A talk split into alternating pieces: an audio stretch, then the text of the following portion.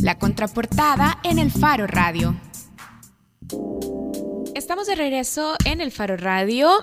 Esta semana, bueno, de hecho, este fin de semana que pasó, se llevó a cabo la Feria Nacional del Libro, la Feria del Libro, en el Museo de Arte del Salvador el martes. ¿Fuiste, Karen? Sí, fui. ¿Y qué compraste? Compré dos libros, fíjate. Compré eh, un libro de ¿Por qué leer? para estudiantes. Ajá, un libro que quiero compartirles a mis estudiantes de, de qué me va a enseñar la lectura. Y luego compré una edición, una edición limitada de Sherlock Holmes, pero porque era una edición de Arthur Conan Doyle ilustrada, pues. O sea, hay muchas ediciones de Arthur Conan Doyle y de las historias de Sherlock Holmes, pero compré una que me pareció como conmemorativa bonita porque estaba ilustrada, de hecho. Ya la empecé a leer. Pero además de esa visita mía a la Feria del Libro y de que ya en un par de días será el Día Mundial del Libro, hoy nos hacemos una pregunta general en el Faro Radio. ¿Cómo sobrevive una editorial en un país que, como yo decía antes de, hacer la pausa, realmente no se ha caracterizado por demandar muchísima producción editorial? Y hoy queremos hablar de este tema, queremos hacerle esta pregunta a Carlos Clara, director de Índole Editores. Índole, para que lo sepamos, es una editorial independiente que apuesta por la literatura nacional. Carlos, gracias por aceptar nuestra invitación. Eh, gracias por la invitación y estamos acá para hablar sobre un, tema que nos apasiona a muchos. Creo más de lo que nosotros de lo que nosotros pensamos, porque yo creo que el tema del libro, que es lo que usted eh, eh, la, pregunta que lanzó, em, tenemos la percepción de que no leemos en El Salvador, pero eso no deja de ser una percepción porque no hay un instrumento que este, no hay una encuesta, eh, no hay un estudio de hábitos de lectura en el país. Eh, y eso hace falta, por lo menos para medirlo de otra manera, más de lo que nosotros creemos que sucede o no sucede, ¿no? Vaya, pero una, eh, una eso será una, una, señal, que, el hecho que ni siquiera hay una medición sobre cuánta gente prefiere el libro. en diciembre pasado yo escribí una nota sobre una librería de estas del centro que se estaba cerrando. Eh, y yo encontré nada más una encuesta latinoamericana de hábitos y prácticas culturales. y dice, e, esa encuesta decía que el 44% de los salvadoreños no lee nunca o casi nunca por motivos profesionales o de estudios y el 55% no lee nunca o casi nunca por ocio. Así e, es. E, esos datos, eh, ¿te parecen que corresponden, ah, vos conoces el mercado, ¿te parece que corresponden a la realidad del país? Bueno, es una, una, encuesta que hace el... Eh, eh, que se hizo en el 2013, si, mal no recuerdo. Pero, por ejemplo, eh, yo quería matizar lo, que estaba diciendo usted. Em, en, esa misma encuesta, si mal no recuerdo, en El Salvador se había publicado al menos el registro, es decir, los libros que tienen ISBN, que es este código internacional eh, en el que se mide la producción mundial del de libro, decía que habíamos publicado como país 629 eh, títulos. Eh, pero el año pasado eh, hemos publicado 729 títulos, el 15% más, cosa que nosotros hubiéramos creído normalmente que era tal vez menos.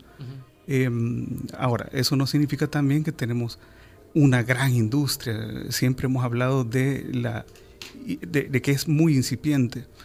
Y en esa misma encuesta de, latinoamericana de hábitos de lectura y prácticas culturales, hay un dato interesante que a mí me sorprendió mucho, no necesariamente quiere decir que es, que es así, pero que el, salvadoreño está leyendo, eh, si mal no recuerdo, 4.9 libros al año, más arriba del promedio centroamericano. ¿Y, eso qué significa? O sea, ¿cómo se puede interpretar? No, hay, no hay industria, pero si los salvadoreños leen más que el promedio. Sí, pero aquí ya matizaríamos más. Y porque quizás no necesariamente estamos leyendo producción nacional. Exactamente, así es. Y hay otro punto, ¿qué es lo que están leyendo exactamente los salvadoreños? Muchos dijeron que era la Biblia. ¿verdad? Entonces, este, no, no, no son libros de ficción, no son libros de, sociales, de humanidades. No son libros académicos. Exactamente. ¿verdad? Entonces ahí sí, sí lo matizaríamos, pero al menos hay un crecimiento del, de, la producción nacional Eh, creería yo, y esta es una percepción, yo, yo quiero dejar muy en claro eso, eh, que hay mayor actividad editorial de las independientes. Y con el caso de, de que no haya un instrumento, es, también tiene que ver con las políticas públicas. Ahora, Carlos, a ver, una cosa es tener indicadores de cuánto leemos y otra cosa son los indicadores de cuánto demandamos específicamente producción nacional. Hablando del modelo de negocios, ¿cómo sobrevive un editorial como índole, que se define como un editorial independiente, cuando probablemente, aunque estemos leyendo, no estamos demandando producción nacional? Sí, yo les voy a hablar de mi experiencia, que es eh, los, números que manejamos. Eh, desde que se fundó Índole en el 2006, hace más de 10 años, hemos publicado más de 50 títulos y de esos 50 títulos, la mayoría es ficción. Eh, yo diría que el 20% es no ficción. Ficción escrita y no ficción por salvadoreños, por, autores salvadoreños. Sí, correcto. Em, por lo menos la mitad está agotado. ¿Verdad? Em, es, es, un punto como para celebrarlo, pero tampoco eh, podemos decir que una, un tiraje de 1500 ejemplares por lo menos aquí en El Salvador, eh, agotarlo es un éxito. Y eso, ese es el tipo de colección que suele agotar índole, es decir, un tiraje de 1500.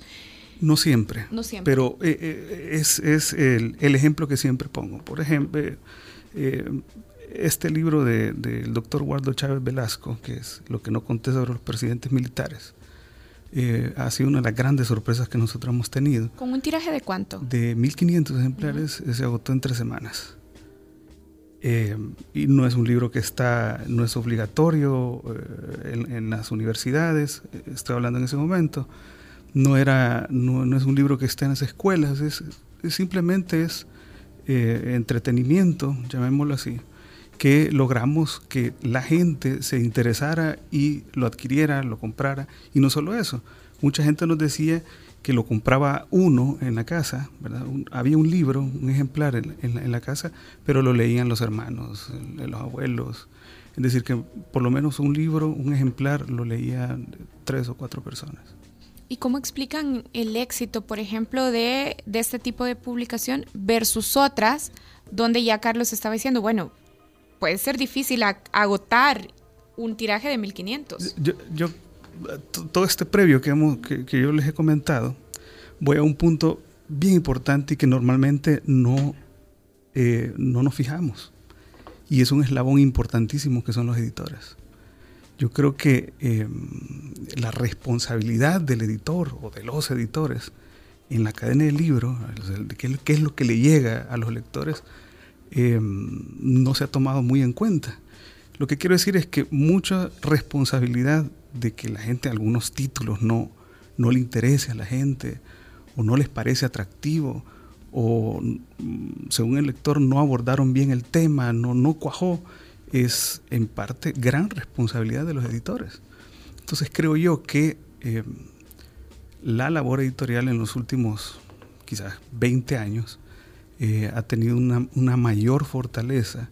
Han habido editores, eh, yo diría, fuertes, con una visión importante, no solo en la estatal, en la editorial estatal, sino en las independientes, que han logrado más o menos em, interesar a cierto, a cierto público. Pero, aún así, cuando les hablo yo del caso de, de Waldo Chávez Velasco, con, este libro en índole que les comenté, eh, no puedo decir también que es un fenómeno masivo. Es decir, no estamos hablando de 5.000 ejemplares que hemos tirado. Eso te iba a preguntar. ¿Puede ser que a los salvadoreños les interesa conocer historia? O sea, sobre todo porque venimos de décadas en las que no hemos tenido demasiada transparencia. Ah, hemos tenido mucha oscuridad en los gobiernos o en la forma en cómo se toman decisiones en el país. Y estoy pensando también en otro eh, libro que fue salvadoreño que fue bastante comentado, que fue en noviembre de, de, Jorge, Galán. Entonces, que también tiene que ver con un tema histórico como es la masacre de los jesuitas. Puede ser que esa sea una beta inexplorada y que y, de la cual la literatura nacional demanda más o, el mercado demanda más literatura nacional. Bueno, yo vuelvo al punto de los editores. Vaya, eh, nosotros cubrimos solo una parte de estos lectores ávidos de ciertos temas, porque interesa, el lector valora mucho quién lo dice, cuándo lo dice y cómo lo dice. Ese es parte del éxito de este título que, les mencioné. Pueden haber otros títulos que a nuestro juicio también tenían un, valor mucho más fuerte en el tema literario, por ejemplo, específicamente en ficción y que no necesariamente se movieron. Em, vuelvo al punto del tema de los editores. Creo yo que si nuestra experiencia la han tenido, la, tuvieran 10 o 15 editores más, o, grupos editoriales independientes, creo que estaríamos abarcando una, una, buena parte. Ahora, de los títulos que yo les dije que estaban publicados en El Salvador eh, el año pasado, fácilmente el 30-40% tiene que ver con las universidades y libros de educación. ¿verdad? O sea que el tema de la ficción siempre está un poco marginal. en estos son, O sea, son las editoriales universitarias, podemos suponer, publicando materiales académicos de uso dentro de... o de uso escolar también. Ya hablamos de las audiencias, de los lectores específicamente, ya hablamos también del papel de las, de las editoriales y de la figura de los editores, pero hablemos también, Carlos, de la recepción de las librerías. ¿Cuánta apertura hay de las librerías en el país para recibir colecciones de producción nacional?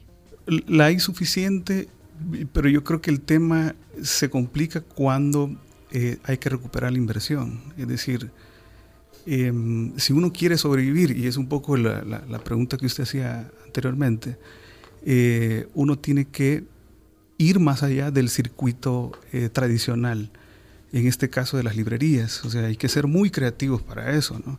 vender por catálogo, este, hacer más presentaciones, de alguna manera ir minimizando el intermediario porque este, el librero en general eh, tiene una comisión bastante grande eh, sin eh, invertir nada.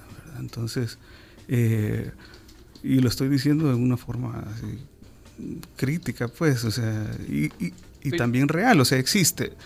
Por ejemplo, la ley del libro, que tiene más de 20 años de existir. Eso te iba a preguntar, eh, ¿eso se debe a falta de regulación? O sea, ¿faltaría algo para que el Estado haga para incentivar esta ley? ¿O están reunidas las condiciones para que eso funcione? Y son otros factores los que influyen que no haya un boom literario en El Salvador. Yo creo que hace falta eh, más penetración, más actividad, eh, más fortaleza en el tema de los editores, que son los que producen, ¿verdad? Más que libreros eh, vemos una cámara salvadoreña de libro donde hay editores, pero la mayoría son eh, libreros, ¿verdad? Entonces creo que debe haber una voz más fuerte, más sólida de los editores para poder este, hablar, eh, conseguir, gestionar, dialogar digamos, con todos los actores de, de, de la cadena de, editorial. Y no solo eso, sino también tendría que fortalecerse, por ejemplo, el tema de los autores. O sea, que está todo atomizado. Creería yo que un gremio de autores podría dialogar mejores condiciones, por ejemplo, a un grupo de gremial de editores y estos a la vez eh, dialogar con eh, los libreros. Bien, otro eslabón también, el, eslabón de los autores. Carlos, casi se nos acaba el tiempo, pero una pregunta final. Hablemos de algunos títulos destacados de, índole y dónde podemos encontrarlos. Eh, bueno, los puede encontrar en, unas tiendas en línea, en LEA, en la tienda del Faro, en la librería de la UCA. Eh, puede encontrar Amor sin fin de Claribel Alegría. Eh, recientemente falleció Claribel y este año es premio Reina Sofía de Poesía Iberoamericana, que es como el Nobel de la poesía en español. Em, eh, está Sin Piedad, eh, es un libro nuevo, es una novedad, Historias Criminales del Salvador, que tiene que ver con un asesino en serie en el, en, los, en el Salvador de los 90, un violador ¿Quién es en el serie. Autor? Es Mofrad Franco, es un autor que está fuera del país, y son casos que tienen relación con la naciente, entonces, naciente Policía Nacional Civil. Carlos, ¿cómo se, ¿cómo se llama el título otra vez? Perdón. Sin Piedad, Historias Criminales del Salvador, eh, Mofrad Franco. Y hace unas semanas también estuvimos hablando aquí de la colección Hace frío sin ti, de poemas de amor de Roque Dalton también. Bueno, entonces puede encontrar estos títulos de índole editores en la UCA, en la tienda del Faro y también en otras tiendas. Sí, en, la tienda del Martes, los tacos de Paco, UCA, eh, la CEIBA próximamente. Bueno, muchísimas gracias a Carlos Clará, director de Índole Editores, por habernos acompañado ahora. Encantado. Bueno, gracias Nelson Rauda. Gracias. Gracias a Carlos Martínez que nos acompañó también, a Orlando y a Oscar Luna que están en la producción de este programa. Y bueno, nos vamos con esto que es selección de Oscar Luna, ad hoc al cierre a la contraportada de, de, hoy es Pescosada con este sencillo que se llama Escribe, te quiero leer, Pescosada. Hasta el próximo jueves. Lee todo lo que puedas, solo leyendo se botarán barreras. Uniendo letras, así construyes puentes. Leyendo así se superan mentes. Y que mi gente encuentre la paz interior. El ABC y el Do, Mi, Fa, Sol. Dándole espacio a tu imaginación. Libro por libro, encontrando tu pasión. Sumas anécdotas, prosas y párrafos. Sin la lectura, yo solo sería un escuálido, muy pálido, no válido. Irracional, el animal de la jungla que solo vienen a lo fácil no nos llevará a ningún lugar. Alfabetizar es el arte de enamorar. Letra por letra, vocal y consonante. Es una medicina para salir adelante. Y hay que ser constante, compartir lo aprendido. Ignorar está prohibido, no cabe en el corazón. El abecedario, aprender es la misión. Que más voluntarios enseñando en mi nación. Escribe, te quiero leer. Aprender. Sé libre, porque nada es imposible si nace el corazón. Escribe. Escribe todas tus metas Así les demostrarás un poco cuánto la respetas. El papel está esperando tu poema, tu canción. Empuña el y empieza a disfrutar la tentación de llenar con pensamientos que no se los lleve el viento. Un momento, cada enseñanza un monumento que te quita la ceguera. Acepta el reto y haz la prueba. Escribir es un lo sé y lo deseo. Que cada voluntario es un fuerte guerrero con humildad y elegancia desde la temprana infancia. Voy con mi sustancia repartiendo dignidad. En mayúscula y de molde la letra habla realidad. En los barrios y colores gente con necesidad de saber cómo plasmar peticiones por escrito, aprender lo mínimo, a veces el más grande hito, pero sé que hay voluntad en mi pueblo bendito. Escribe,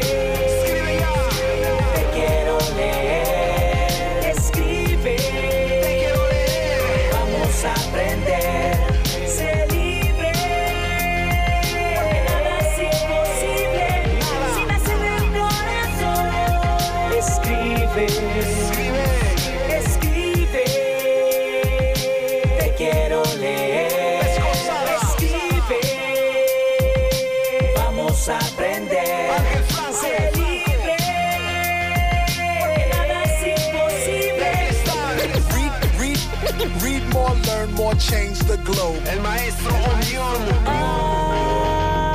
Ay, de libertad. Deja que tu mente vuele. Que tus manos sean tus alas para volar. Un respeto para todos los que le dedican un tiempo. Que tus manos sean tus alas para volar. Y enseñar, enseñar.